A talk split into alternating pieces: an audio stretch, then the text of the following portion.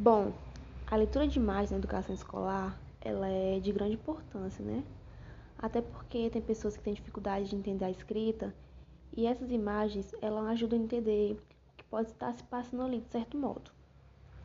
E algumas dicas de como ler as imagens em livros didáticos é ter calma, é estar com a mente tranquila, com a mente aberta, olhar cada detalhe ali presente naquela imagem, ter um olhar mais atento e curioso, né? Porque isso pode nos levar a imaginar a possibilidade de histórias que possam estar se passando ali naquela imagem. E também o enunciado da imagem é de grande importância,